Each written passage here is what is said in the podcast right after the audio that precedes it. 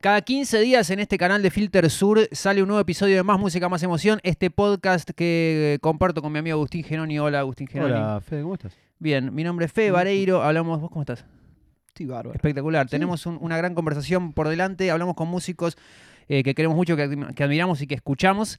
En este caso tenemos a Jace de Perú, ya igual vecino, casi Sí, con lo que estábamos está. hablando antes de, de empezar a grabar. ¿Cómo estás? ¿Todo bien? Muy bien, por suerte. Gracias, eh, muchachos, por la invitación. Nos interesa para abrir dos cositas. Chiquito, primero, Buenos Aires, eh, en dos palabras. ¿Qué, qué impresión tenés?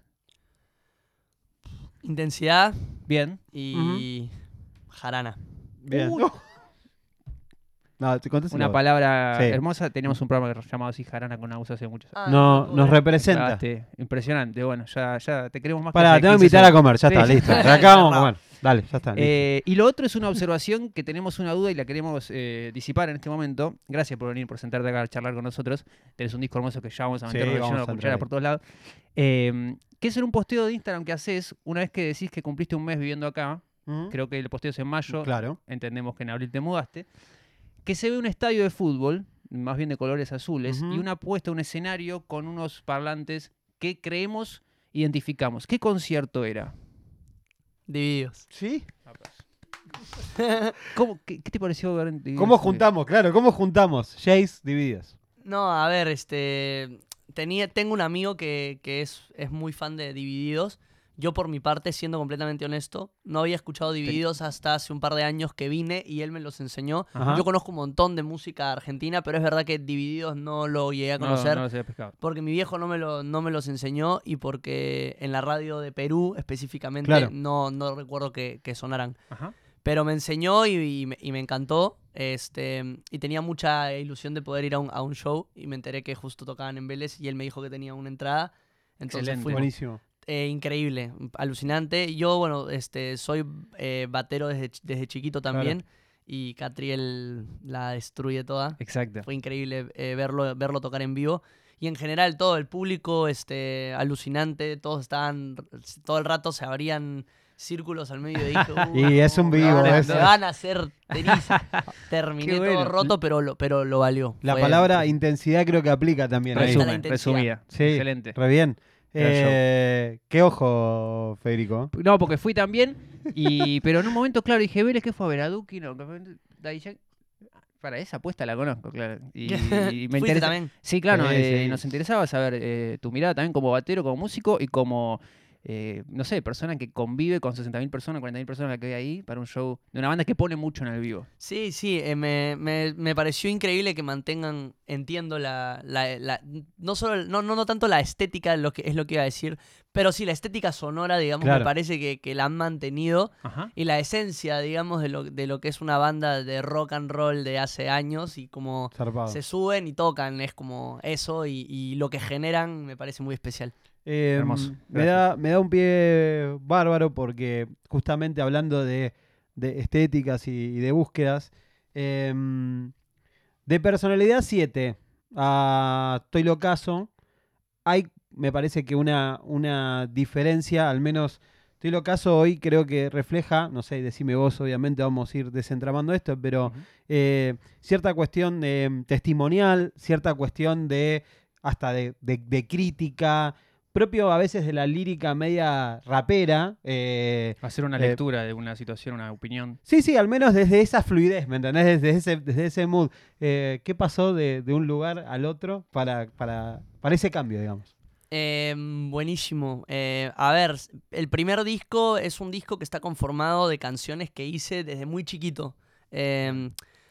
En- eh, canciones que hice desde que tenía 11, 12 años. Yo arranqué a componer en GarageBand y tenía varias compos Oh. ahí que no, Impresionante. que no, no pensé que Sí. iban a salir, pero un día arreglé el iPad y me encontré con un poco de eso. Y también habían algunas ideas que me, me surgieron, que de ahí me di cuenta que eran ideas que tenía también de cuando era más chico. Tanto en la forma de escribir el disco, creo que es un disco bastante primer disco Claro. de...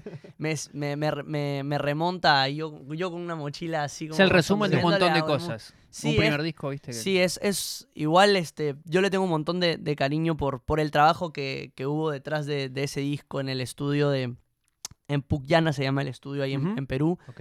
em, que lo puede trabajar con, con Kanaku, de una banda que se llama Kanaku y el Tigre, Bruno Velatín se llama, y con un- uno de mis mejores amigos que se llama Sebastián Guija, con él prácticamente produjimos todo el, el disco. Y, y tal cual, una vez que lo termino y arranco a hacer como la- las nuevas cosas, hubo como un cambio muy drástico en la forma de, de encarar eh, la composición y de escribir y de profundizar un poco más. Eh, y el Toy Caso en verdad nace muy de casualidad. Yo no, yo estaba trabajando, no un nuevo disco, pero como un una como de igual haciendo canciones, este, Claro. más de, de mi esencia musical de toda la vida.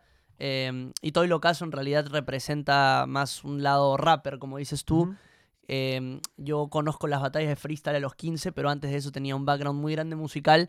Y ya después, bueno, me iba a conocer por las batallas y la mayoría de gente me conoció como rapero, competidor o freestyler.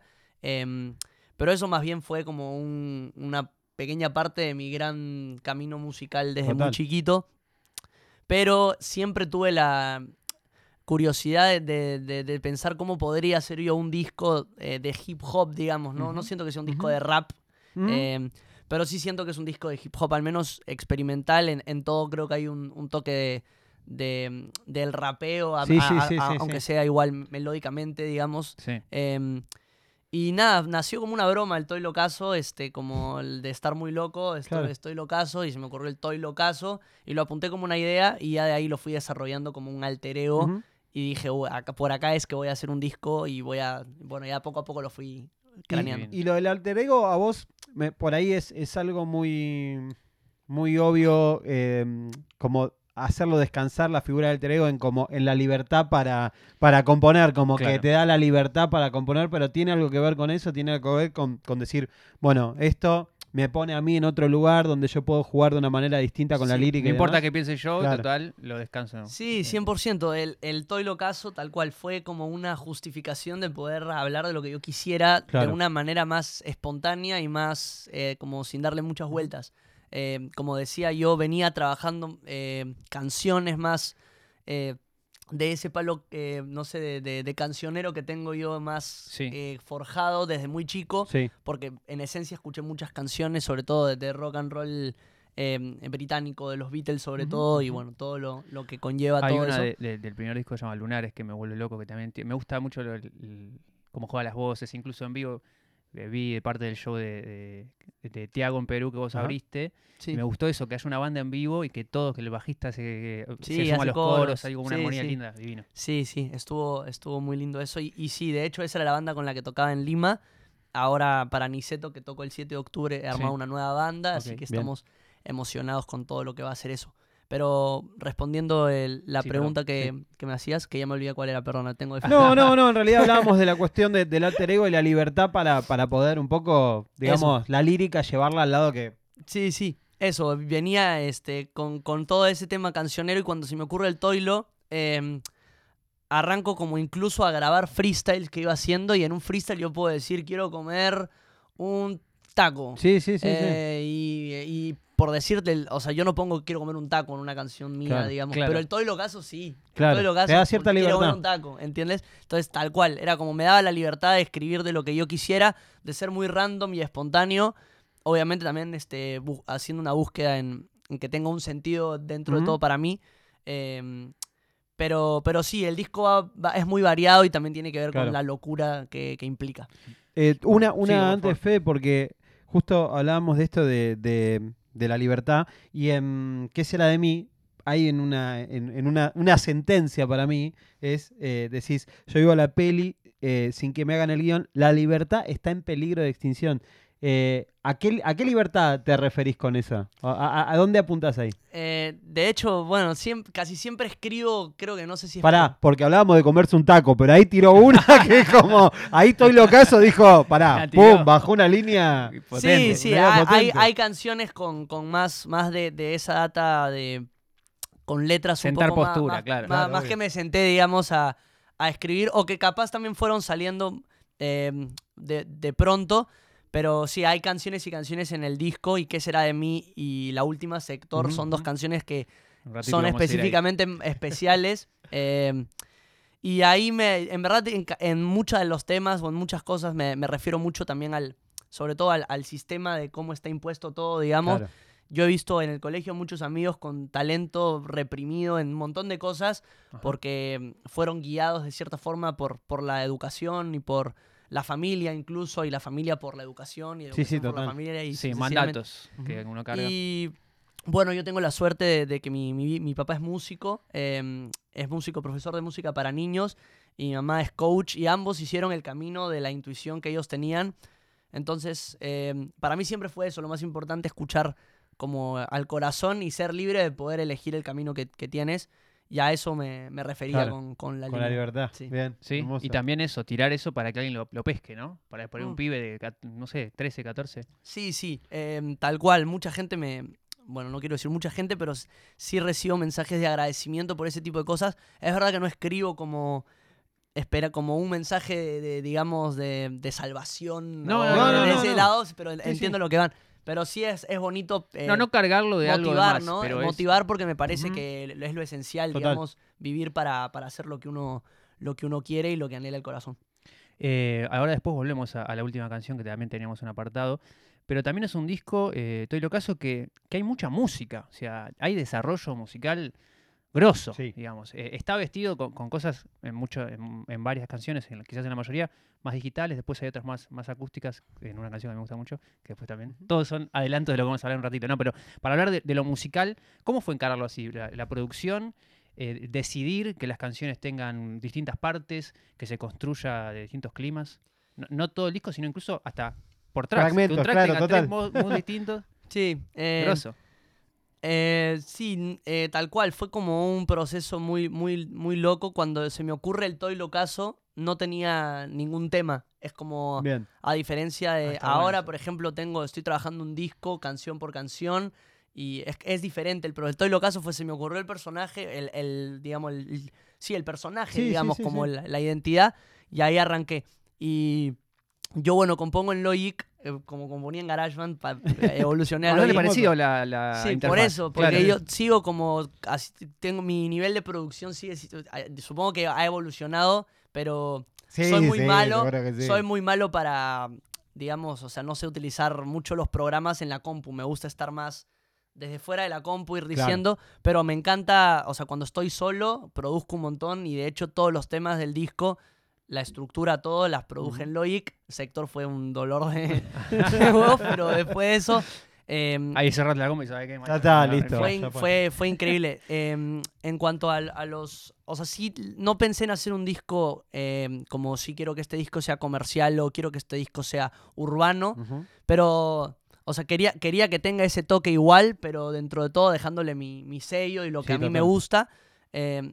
No lo planifiqué tanto como, uh, esto va a tener eh, esto y de ahí va a pasar a esto y esto, sino que iba como viendo lo que me iba pidiendo cada canción. Bien. Em, y como te digo muchas veces también, a diferencia de, lo- nunca lo hago así, a diferencia de, de los otros temas, a veces me apoyaba también de la improvisación en algunos temas, como el primero que saqué el pastel, es full de impros, Claro. otro que se llama Fútbol Champán, también es recontra de improvisaciones, Sí. y ya eh, el resto de temas sí fueron más compuestos, digamos. Vamos Claro. a- sí, primero. eh, ac- bueno, de hecho, vos sabés que aquel pastel, eh, cuando yo le hago la, la primera escucha, lo veo como medio, hasta medio Eminem, fue como la, la sensación, Sí. por la forma de cuando vas metiendo los nombres, las referencias, las cosas ahí, me dio como, viste, medio de Real Slim Shady, ahí como tirando y, y- y bajando de esa forma. Eh, y en esto que me quedaba un poco también de, de- de lo que hablábamos hace un rato, de, de esa cuestión media de, de crítica a- al sistema, y además también me, me- me- me cerraba por ese lado. Mm. Eh, al mismo tiempo pienso de esto, si, si existe en vos algún, algún temor o, o algo que tenga, digamos, eh, con la tensión esa de pegarla musicalmente, pegarla en el sentido de Sí. el, el- el éxito y quedar medio eh, alienado a, a la cultura del like y a la cultura de medio de eh, bueno estar pendiente de todo eso que Eminem Claro. me parece que es algo que, trendy. que sí que, que criticó bastante o que, o que también se metió con eso Em, sí, a ver, primero en aquel pastel obviamente hay una clara influencia de Eminem, es innegable. Creo que fue el primer rapero, no, no sabría decirte si el primer rapero que escuché, pero conscientemente, como empecé, eh, cuando arranqué a escuchar rap, digamos, los primeros temas, normalmente fueron de Eminem por un amigo del colegio que me enseñaba. Gracias y a ese después amigo. de eso ya escuché, eh, conocí el freestyle y me adentré. Claro. Entonces, sí, obviamente que a, a mí Eminem es de los raperos que más me, me marcaron, si no el que más, probablemente, em, porque lo escuché de más chico y siento que esas cosas significan mucho. Y luego de eso, eh, la verdad es que no lo, no lo había pensado. Yo en realidad no... eh, creo que ten- tengo una búsqueda muy, muy personal de lo que quiero hacer eh, y siempre voy cambiando. De Claro. hecho, o sea, ahora que, es- que estoy haciendo datas nuevas muy diferente al Toy Locaso. Y también respondiendo a lo del tema de, las canciones, de las diferencias, de los momentos, tuve un problema, lo tengo y lo tendré, no sé si lo tendré, pero siempre, entre comillas, me cuesta hacer un disco por el lado de que tengo tantos caminos que a veces me cuesta eh, como encontrar la vuelta para que sea un disco, porque a veces parece, por, por decirte, con A el todo y lo caso, yo, pasa que es...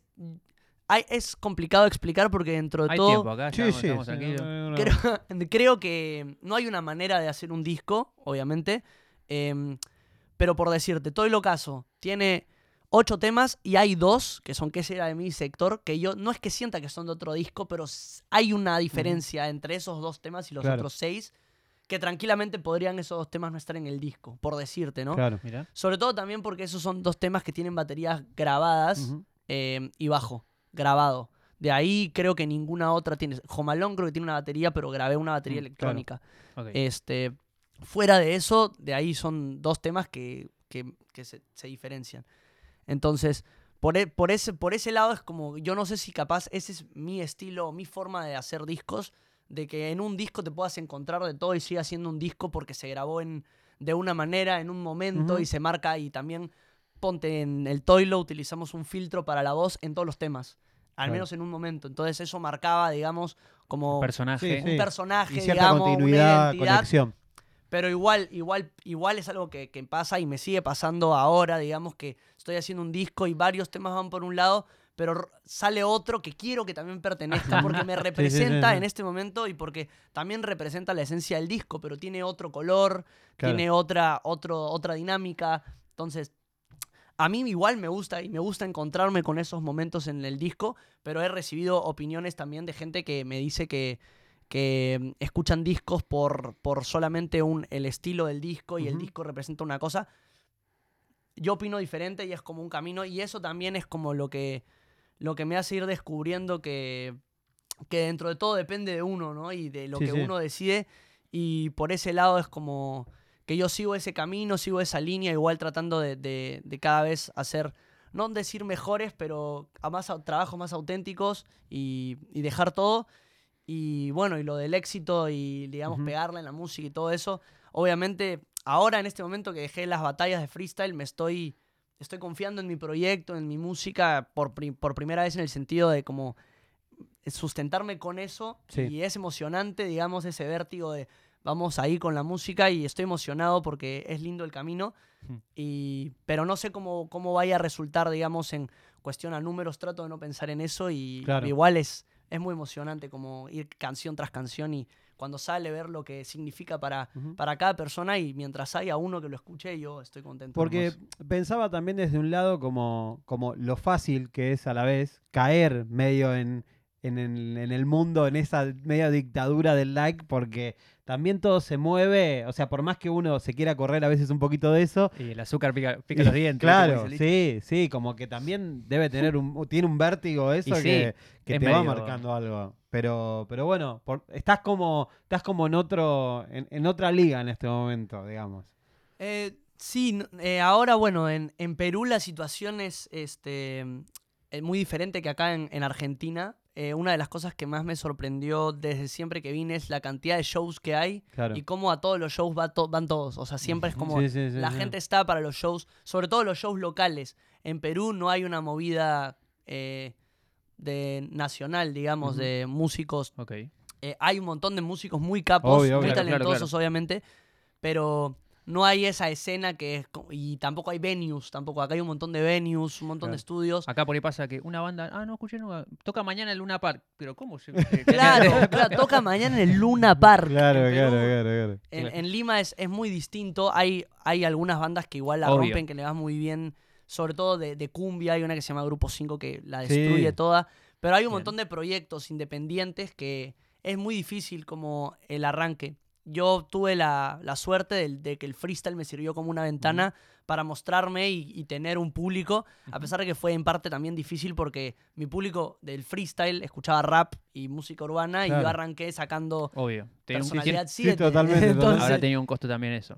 Tal cual, pero eh, ahí re- eh, terminando de responder la pregunta, esa, es así como yo lo encaro, digamos, Claro. como es, esto soy yo, digamos, y hay mucha gente que, que migró del freestyle a, a mi música y se mantiene, así como hay gente nueva que va apareciendo y es interesante cómo los dos mundos eh, chocan. Igual el Toy Locazo sirvió también para consolidar un poco a ese a ese público de las batallas que se enamoró Claro. también de encontrar eso que encontraba a veces en las batallas también en, En esos minutos libres en la- hermosos. en la música, Bien, digamos. Eh, yo me quiero meter un segundo en, en una participación que tiene el disco que es la de Susana Vaca. Eh, Uh. Mencionamos para, una, para que el oyente pesque una refe, canta en Latinoamérica de calle 13, por Total. decir una canción que creo que todos vamos a conocer. ¿Cómo, ¿Cómo fue eso? ¿Qué se te jugó ahí? Y porque también es un momento del disco lindo y ella entra con un aire que te, te abraza. Sí, no, este.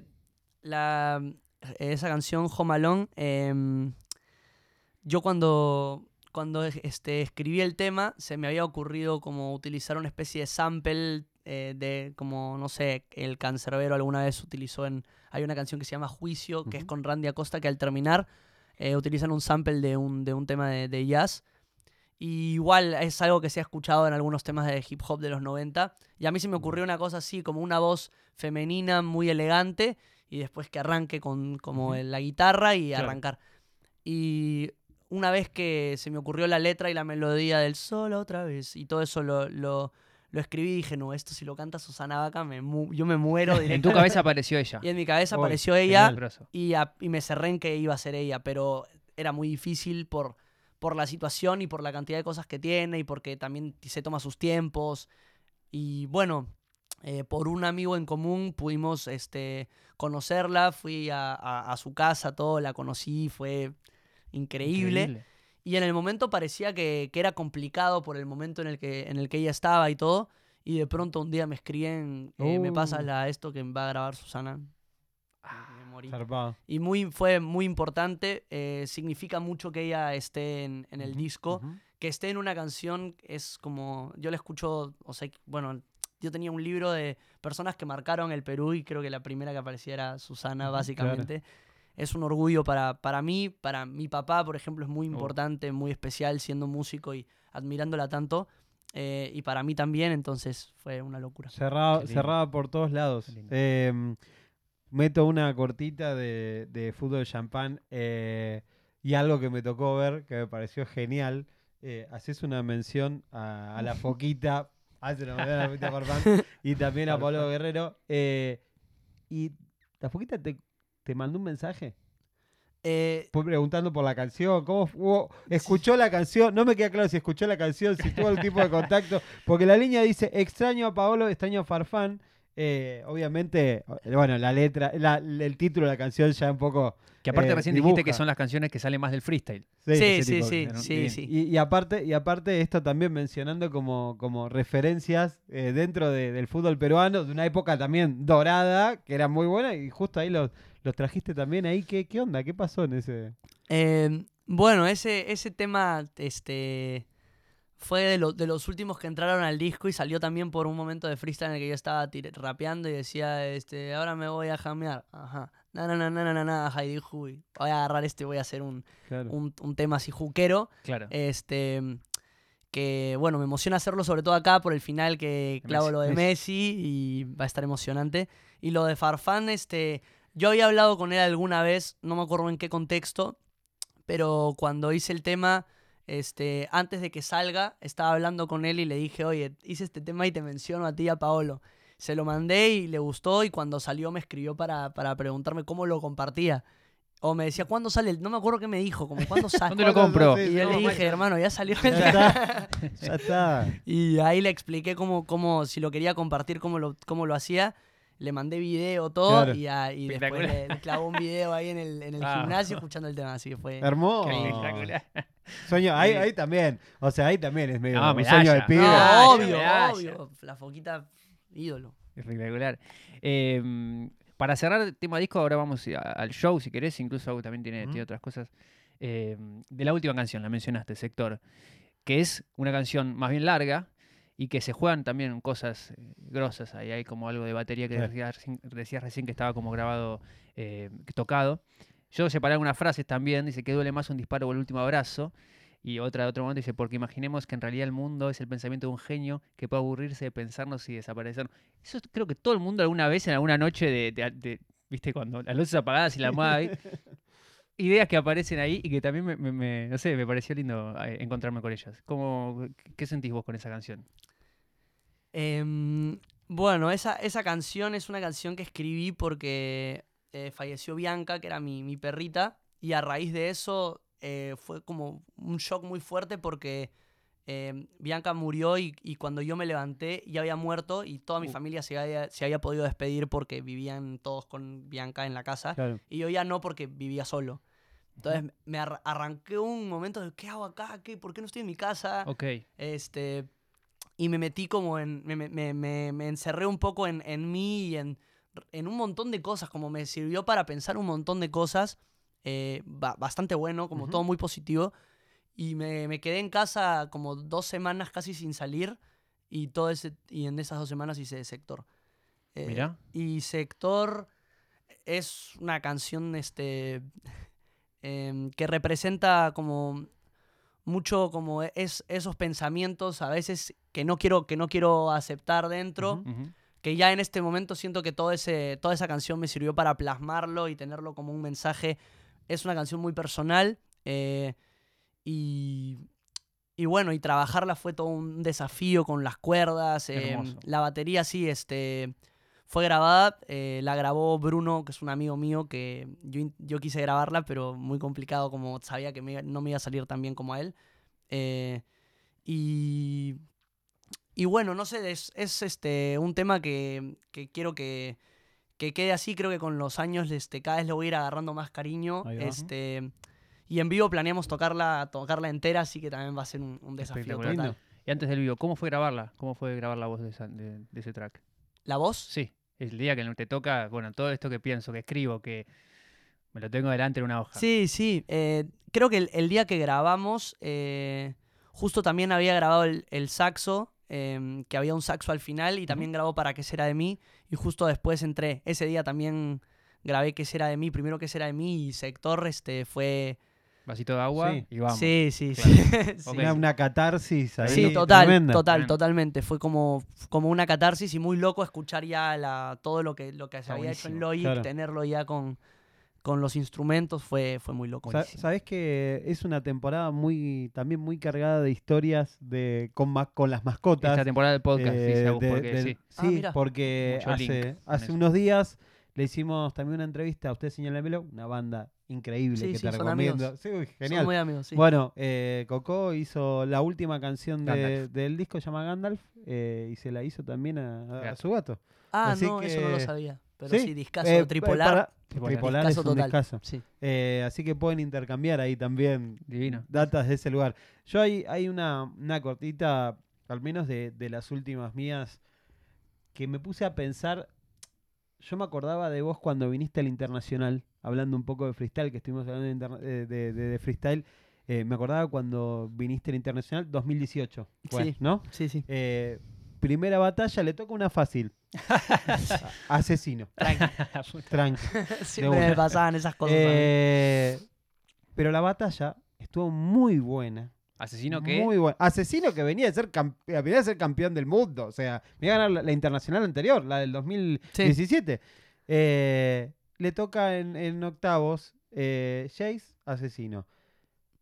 La batalla estuvo muy buena. Estuvo muy buena y estuvo muy pareja. Sí, sí. O sea, realmente muy pareja. De hecho, de los jurados que estaba Duki y Escone, votan para ir a la, Réplica. a la réplica. Sí. O sea, eh, a una de, de a uno, sacarle réplica. a u- a uno de sacarle la Al réplica campeón. al campeón, asesino.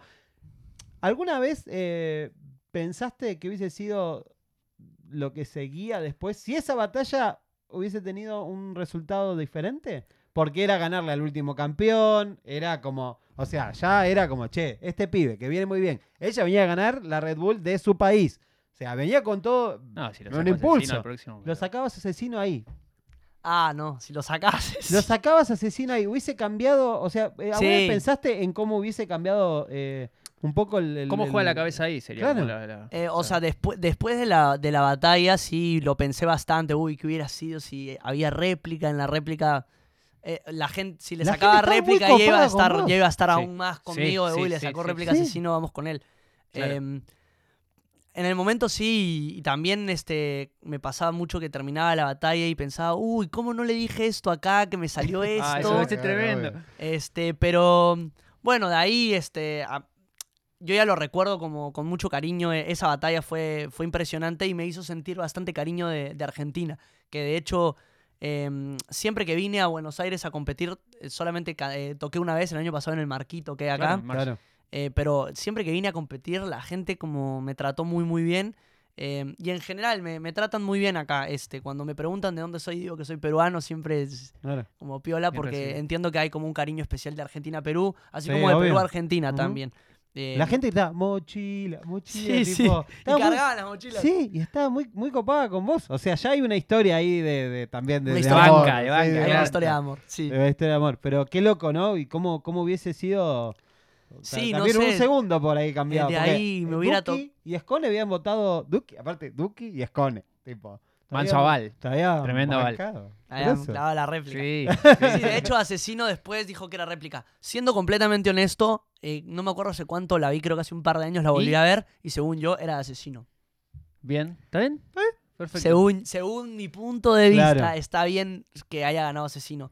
Eh, por tambi- también porque en ese momento yo competía de otra manera, rapeaba de otra manera, y ahora que yo escucho eso, valoro ciertas cosas que digo, bueno, acá obviamente acoté bien, buen Sí. ataque, pero ya no es lo que me representaría hacer en un escenario. Claro. Entiendo lo que el momento en el que estaba, Claro, obvio. pero veo asesino y y ahora que valoro otras cosas que antes no valoraba, antes sí pensaba que era réplica 100%, este, pero ahora ve- veo lo que asesino hizo y lo que hice yo, y a pesar de que me parece que lo ataqué muy bien, el peso de asesino, la forma de asesino, siento que estuvo bien que haya ganado dentro de todo. Aparte que estuvo bien que haya ganado asesino y que yo pierda y que esa derrota me enseñe, estuvo muy bien. Y aparte, para todo lo que vino para este Obvio. presente, Tal cual. está todo bien. Yo Tal tengo una más y ya eh, cerramos. Una pensando también en, en quien escuche.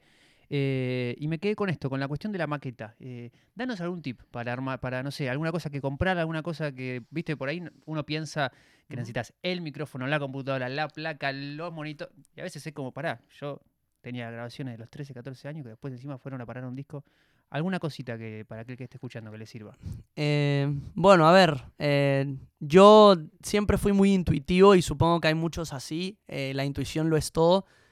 Lo, lo primero que yo hice fue en una que se llama Cubase ¿Qué ves? y, Mm, que- y como no tenía MIDI, tenía encima la computadora, tipo la computadora literal con el CPU todo, grababa con el micrófono de la webcam y si quería hacer la batería la tocaba en la, en la, en la esto y si quería la guitarra con la acústica y si quería este, el bajo hacía pum, pum, pum y ahí así Bien. de arranque. eh, Con eso ya puedes hacer una maqueta, digamos. Súper lúdico. aparte. Pero es verdad que ahora, este, no sé si tienes, por decir, si el, el GarageBand está en el, en el iPhone, si por ahí tienes iPhone.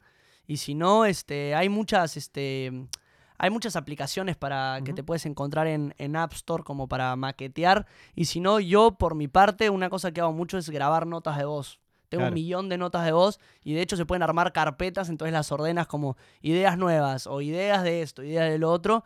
Y cuando se te ocurre una idea, este, vas grabando ahí, por decirte, se te ocurre la línea de abajo, grabas la línea de abajo con la boca. Y eh, si se te ocurre algo rítmico también, y así. Yo me apoyo mucho en eso. Es verdad que ahora, ya teniendo como las herramientas, uso Logic, mi micrófono no es el gran micrófono, Claro. tiene un dinámico condenser que es como híbrido.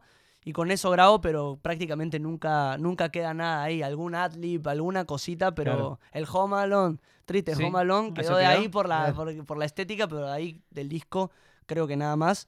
Eh, y es verdad, sí, para hacer maquetas, en verdad, eh, o para que nazca una canción, con un micrófono es suficiente. Claro, desacralizar un poco eso, Total. ¿no? Porque uno piensa, no, pero ¿qué voy a grabar acá? No, no, Sí. eso es un material que después lo podemos traducir a otra cosa. si- 100%. Bien, genial. Aguante. Niceto, entonces, en octubre.